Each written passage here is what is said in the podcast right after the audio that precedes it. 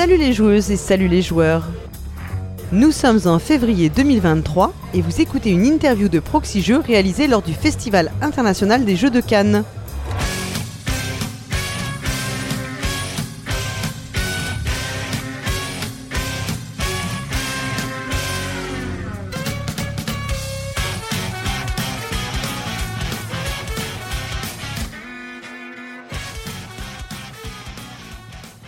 Je suis Paul Gara et je suis accompagné de Dédé Chute. Salut Dédé Salut, ça va? Ça va bien et toi? Bah ça va bien, je récupère euh, au, fil, au fil du temps un peu ma voix. C'est vrai? Oui. Ouais.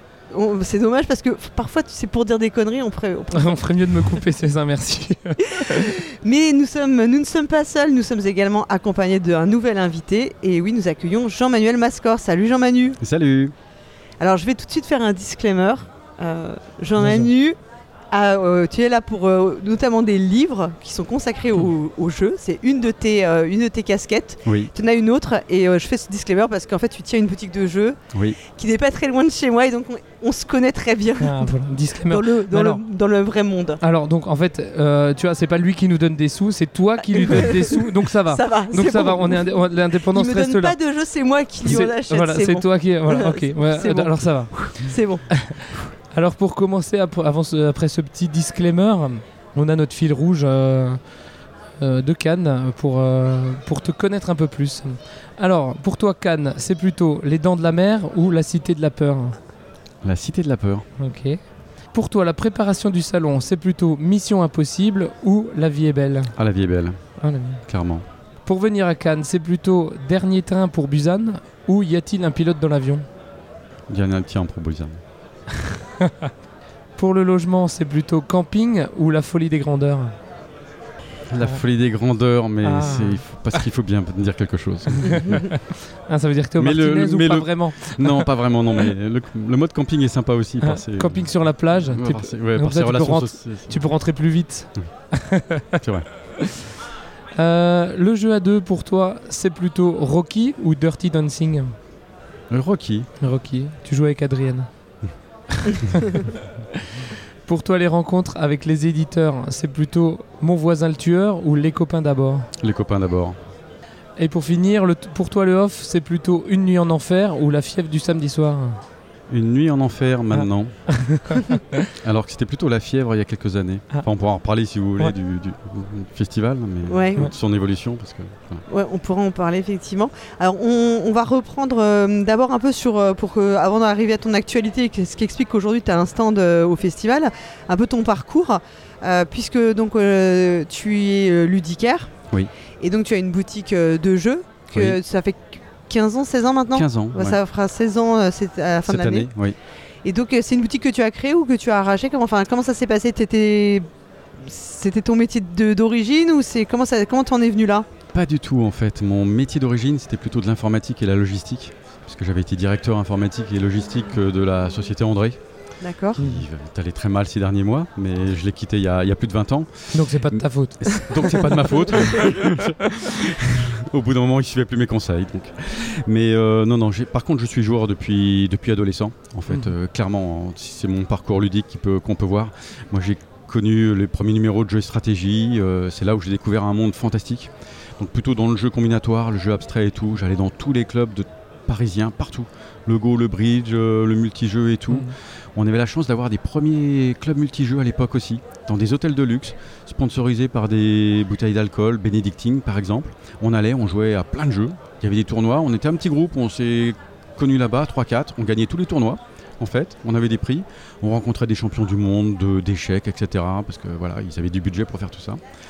Et puis donc et après donc euh, après toute cette phase un petit peu où j'ai continué à jouer, même en compétition, au télo et autres, euh, et des clubs multijeux, j'ai créé donc le comptoir des jeux il y a 20 ans, qui était d'abord une structure sur le net et une structure d'animation. où Je faisais les marchés, etc. Plutôt tourné sur les jeux du monde déjà et les jeux en bois avec euh, des jeux de société aussi. Et donc il y a 15 ans, j'ai créé directement en fait euh, la boutique du comptoir Mhm. des jeux à Chantilly. Donc c'était vraiment une création pure. Pur. Voilà. D'accord. Et tu t'y es consacré à 100% À enfin, 100%, complètement. Tout à fait. Et aujourd'hui, quand tu fais le. Enfin, tu regrettes pas une seconde, j'imagine, euh, Pas ce seconde. changement de, de cap Pas du tout, pas du tout, parce que je travaille depuis 20 ans maintenant dans le milieu qui me conçoit, le milieu qui me motive et qui continue à me motiver, où j'apprends encore toujours plein de choses, où je vois plein de... évidemment, on divise son salaire par 5, 6, etc. Mais qu'importe, on est très bien dans sa tête.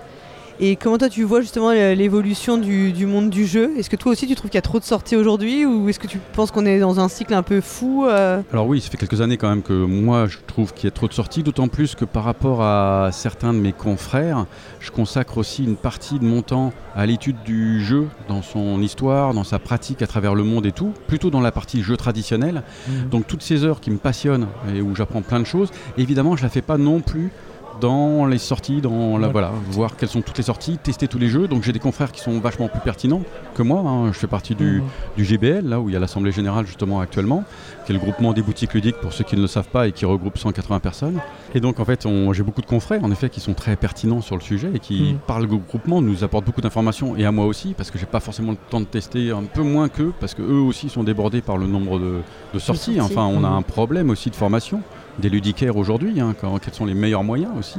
Donc on travaille avec les éditeurs, on travaille avec beaucoup de gens, mais en effet il y a beaucoup trop de sorties, sachant que je me fais toujours le petit parallèle, puisque j'étudie l'histoire des jeux, j'étudie des jeux en fait qui, sont, qui ont la permanence pendant, depuis des siècles et des siècles, et qui continuent à être joués ou qui ont été joués, et donc sur euh, voilà, les centaines de sorties qu'on a par an, on va se dire mais combien il va nous en rester dans quelques années Mhm. seulement? Ou alors dans quelques décennies encore moins alors il y aura toujours des jeux marqueurs hein, qu'on connaît, Dixit, Mhm. etc. Enfin, bon. mais euh, voilà, là on peut se poser la question et des fois je me dis mais est-ce qu'il faut investir autant Oui. là-dessus? Ouais.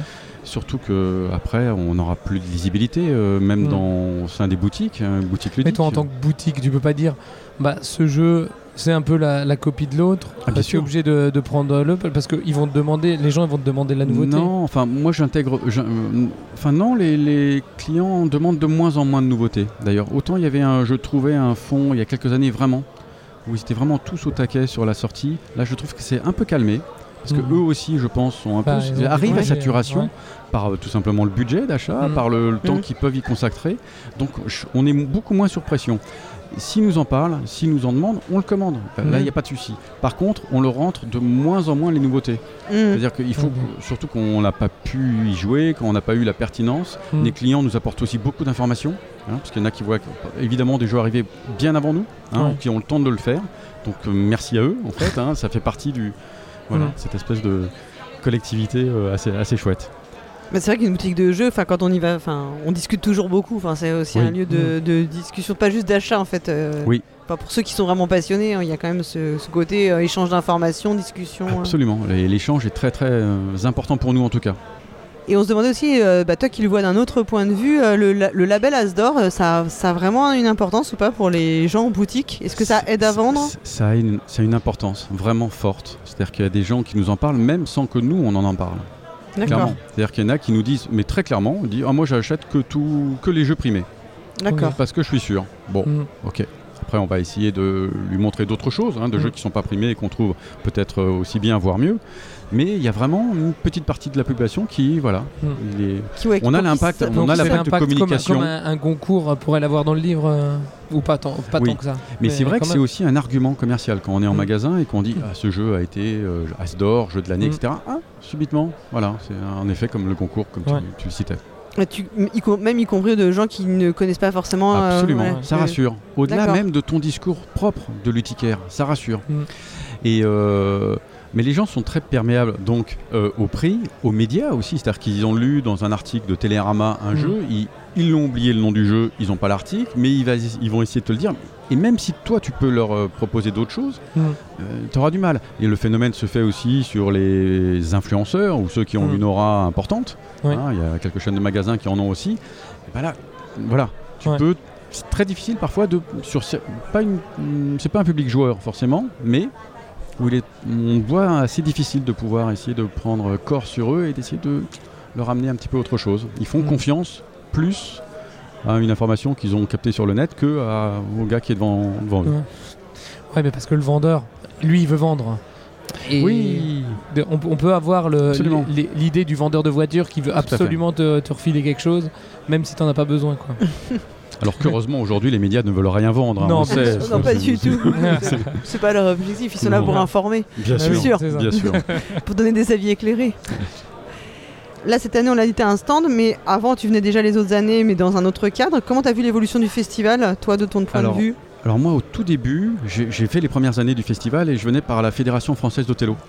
Euh, qui s'est créée, donc moi j'étais un membre et tout. Au moment, je suis devenu président de la Fédération française d'Othello pendant 4 ans aussi. Donc euh, voilà, c'était notre jeu. hein, euh, On était d'ailleurs un profil assez multijoueur. hein, On jouait à pas mal de jeux aussi. Et euh, après, je suis venu les toutes premières années du comptoir des jeux avec un stand aussi.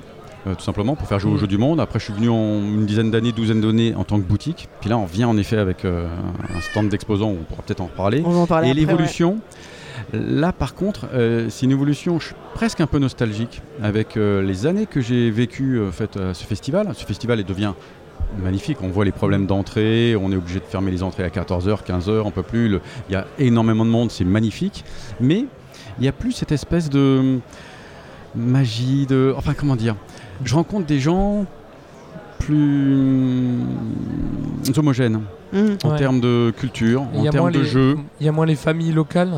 Alors ça c'est un autre ça c'est un autre problème. Là je parlais plutôt des gens qui viennent en tant qu'exposants et tout. Avant il y avait beaucoup d'associations, il y avait des jeux du monde aussi. Bon, vous l'avez Ouais. compris, c'est mon trip et tout. Mais on croisait des gens qui venaient de tous les pays, Mhm. même pour les genres de domino, je dis n'importe quoi, le shogi, le go, etc. Il y avait vraiment quelque chose qui se passait. Il y avait, de plus l'int- il y avait vraiment de l'international. Il y hein. avait de l'international qui était assez fort, il y avait quelque chose. Les, on voyait partout, euh, c'était amusant. On peut sourire sur des milliers de Scrabblers ou de Bridgers et tout dans des grandes salles. Mais moi, ça me plaisait aussi. On allait voir, on discutait, Mm. il y avait quelque chose d'assez chouette. Et puis, à peu à peu, avec euh, cette montée en puissance du jeu de société qu'on voit dans depuis euh, quelques 10-15 ans en France, et ben ces jeux, tous ces trucs-là ont été poussés un peu de côté, Ouais. bah, parce que déjà ils payaient pas les stands, Mhm. ne payent pas Mhm. l'espace. Donc c'est pas rentable. Donc peu à peu, ben, quand voilà, des grands éditeurs arrivent ou quand les gens sont prêts à payer le mètre carré assez cher, bah, évidemment, Ouais, euh, ça, Ouais. ça exclut en fait d'autres de ça facto. exclut euh, ça. Donc moi je suis un petit peu, je croise moins des gens qui me font, voilà, qui me montrent autre chose dans Ouais. le jeu. Il y, a, il y a des gens fantastiques dans le jeu, bien sûr, tous les auteurs, les éditeurs et Mm. tout, il n'y a pas de problème là-dessus. Et Oui, mais il y a une variété. Il y a une variété et même Oui. nous, enfin, voilà, nous, on- c'est aussi ce qu'on remarque. On remarque que quand tu regardes de façon très globale, c'est un peu toujours la même chose qu'on voit partout. Enfin, il n'y a pas de, Oui. il y a un- parfois un manque, de, enfin, un manque de recherche, mais même euh, nous-mêmes, hein, on a parfois un manque de recherche de diversité. On reste dans quelque Mm. chose de très confortable, qui est un peu ce qu'on. Absolument. Ouais.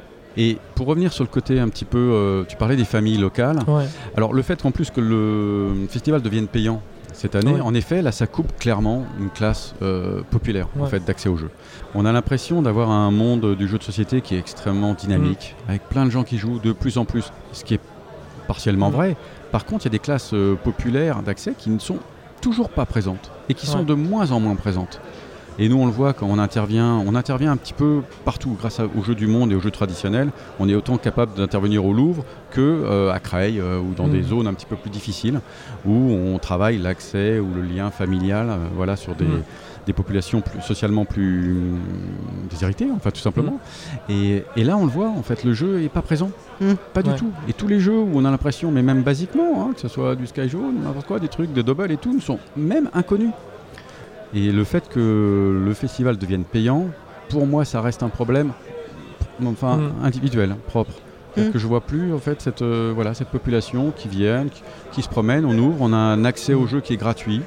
Voilà, c'est un peu l'accès à la culture globalement en France aussi. Mm. Les musées sont payants. Enfin, voilà, Oui.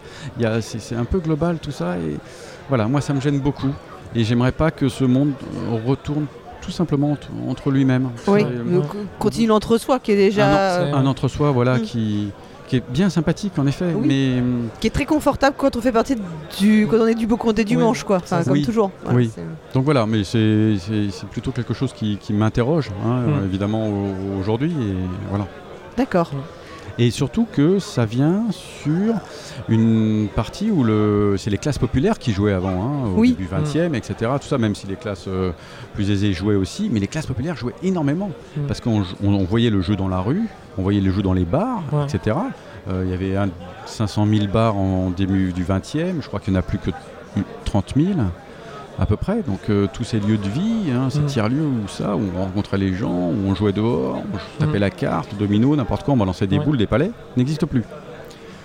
Mm. Et donc voilà, enfin bref, là on commence à dériver. Maintenant, il y a la télé hyper- hein, qui, qui occupe, euh, qui occupe euh, les gens.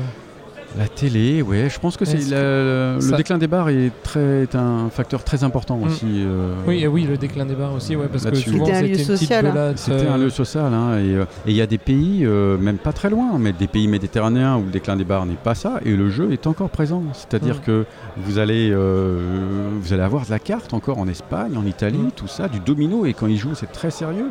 Et, euh, et voilà, et c'est plutôt une culture méditerranéenne qui reste encore avec, euh, avec ce jeu, parfois plus masculin que féminin, c'est Mm. clair, mais euh, voilà, où on voit encore. euh, et j'ai l'impression qu'il y a cette perte aussi, en tout cas dans la rue, en France. Alors pourtant, on me dit, ah bah ouais, il y a plein de festivals, il y a plein d'associations, il y a Mm. plein de bars-jeux. Ouais, mais non, c'est toujours le même typologie de jeu, Ouais. c'est toujours la même typologie de population. Ouais, c'est plutôt, ouais, c'est ça, Mm. c'est le même type de personnes qui sont concernées, quoi. Oui. Ah bah justement, tu parlais de, de, ces différences culturelles. En fait, Euh, toi, tu es aujourd'hui, tu as un stand euh, pour ce festival euh, parce que tu as sorti une collection de livres. Oui. Qui sont consacrés aux jeux du monde. Donc, on a compris qui est ton domaine de cœur et ton domaine de- d'expertise aussi. Oui. Euh, Il y a trois ouvrages qui sont sortis. Juste avant les, ouais, les jeux du monde, on en trouve du coup dans ta boutique Un petit peu, un petit de peu. moins en moins. Autant la boutique était extrêmement fournie dans le jeu du monde il y a 15 ans. Mhm. J'avais un nombre de réseaux, un nombre d'artisans à travers le monde qui était extrêmement fort. Et là, peu à peu, année après année, ben, ça s'est réduit. Mhm. Ben, voilà, parce que c'est compliqué, parce que euh, voilà, c'est- Ah oui. Et donc même en Afrique, en Amérique du Sud, en Asie, ben, ça, ça se réduit de plus en plus et j'ai de plus en plus de mal à en trouver ou des originaux. Ou voilà, là c'est une de mes euh, complexités aujourd'hui. Surtout qu'on travaille unitairement. Parfois tu travailles Mhm. avec quelqu'un qui est au, au- Oui, au c'est- Rwanda sur un jeu Mhm. Et un pool d'ar- d'artisans qui s'arrête un jour, bah, t'as Bah, plus rien. Au. Népal, euh, un tremblement de terre au Népal, boum, tu perds tous tes farts. euh, voilà. Ouais. Et hélas pour eux, bien sûr, c'est terrible. Ouais. Mais enfin, il y a plein de, Ouais. de causes qui fait que Ouais, comme c'est plus artisanal. euh, Complètement. Oui, il suffit que tu la personne qui sache, enfin qui le fait, et voilà, et que tu Mm. perdes le contact et c'est fini, quoi. Et il y a des pays, en effet, où la culture même ludique se, se perd.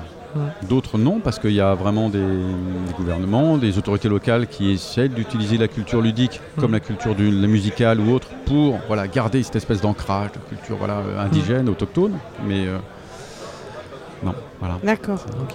Ouais, donc on disait il y a trois ouvrages qui sont sortis consacrés euh, aux Jeux du Japon, aux Oui. Jeux du Sahara et aux Jeux du Pacifique. Oui. Donc euh, est-ce que d'abord tu peux nous expliquer euh, bah, comment est née l'idée de ce projet en fait d'ouvrage? Alors, ce projet existe depuis une quinzaine d'années pratiquement. hein. C'est quand Mhm. j'ai commencé à créer le comptoir des jeux, j'avais déjà cette petite idée. Pour rien vous cacher, quand je regarde le, le dépôt des numéros ISBN, qui sont les numéros liés à un livre, Mhm. ça date de 2012. D'accord. Donc euh, Ouais. déjà, j'avais, euh, je m'étais dit, bon, le développement de livres est quand même quelque chose d'assez long aussi, Mhm. Euh, voilà, et on, a- on voulait faire une collection. On a l'ambition de faire une collection assez importante en termes de volume. Pour l'instant, il y a trois volumes qui sont sortis en effet. Et puis, c'est quelque chose. J'avais tellement de documents, ça fait 30-40 ans que je travaille sur l'histoire du jeu et du jouet, la pratique. Je regarde tout, des vidéos, mais même euh, d'Indonésie, Philippines, d'Amérique du Sud, du Chili, enfin de comment ils jouent, quelle est la pratique actuelle. Euh, D'ailleurs, on croise que des Uno à la rigueur. hein, euh, quand on va chercher vraiment le Uno, c'est un jeu mondial, mais Mm. on croise peu d'autres jeux. hein. Donc, euh, et sauf des jeux traditionnels. Et euh, bah, avec toute cette masse, je dis, bah, il faut. Il y a autant le côté un petit peu préservation, euh, conservation de ce jeu-là, euh, en Mm. toute humilité, bien sûr, Mhm. mais de se dire, il faut quand même que voilà, je puisse sortir un petit peu tout ça, tout- tout- toutes ces connaissances. Et puis, moi, c'est mon moteur, en fait. Moi, je, Mm. on aborde l'histoire, l'histoire des civilisations, tout ça, les mouvements des. Moi, je suis passionné, quoi. Et des cultures aussi. quoi. Alors, tu as cité trois, trois titres, là. Mhm. La culture du Japon, du Sahara ou du Paci- des îles du Pacifique, c'est trois cultures radicalement différentes. Mm. Euh, ludiquement, moi, je parle, bien sûr. Et c'est très, très chouette d'en voir les, les caractéristiques majeures. Donc ça a été un projet de longue haleine? C'est un projet de longue haleine et qui va continuer encore, euh, j'espère, très longtemps, puisqu'on en a trois sorties, on en a trois qui sont en cours. Donc la plupart des livres seront écrits par moi. On a les jeux de lancer de palais qui vont sortir euh, d'ici l'été, on l'espère. Donc ça, ça Mhm. change un petit peu sur l'axe géographique. On va revenir aussi sur le jeu de l'Inde et de l'Himalaya. hein, c'est énormément de plaisir, mais c'est très très complexe à travailler sur ce sujet-là. Et on va éditer aussi un livre qui est de Michel Boutin, qui est un des grands collectionneurs en France de, de jeux, et notamment un un fantastique spécialiste euh, des jeux de la belle époque. Et donc on va travailler sur son livre, mais il sortira sans doute en 2024 celui-là. Et puis on a plein de projets après.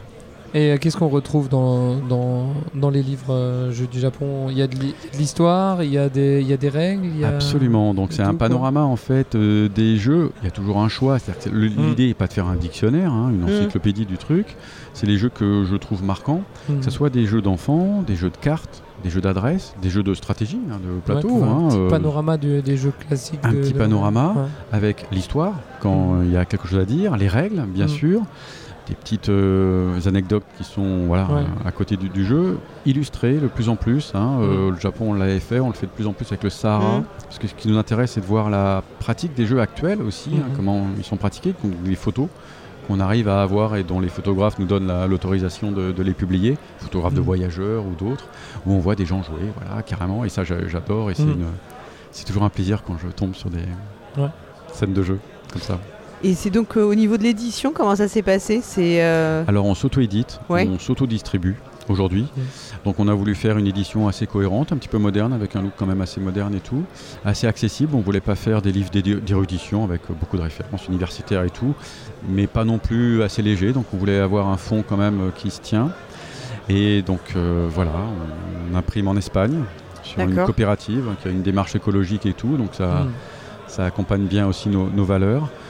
Et c'est un gros investissement euh, financier aussi de, de se lancer là-dedans C'est un investissement. Alors c'est le, le comptoir des jeux parce qu'il y a une boutique. Ça nous permet de faire ça, D'accord.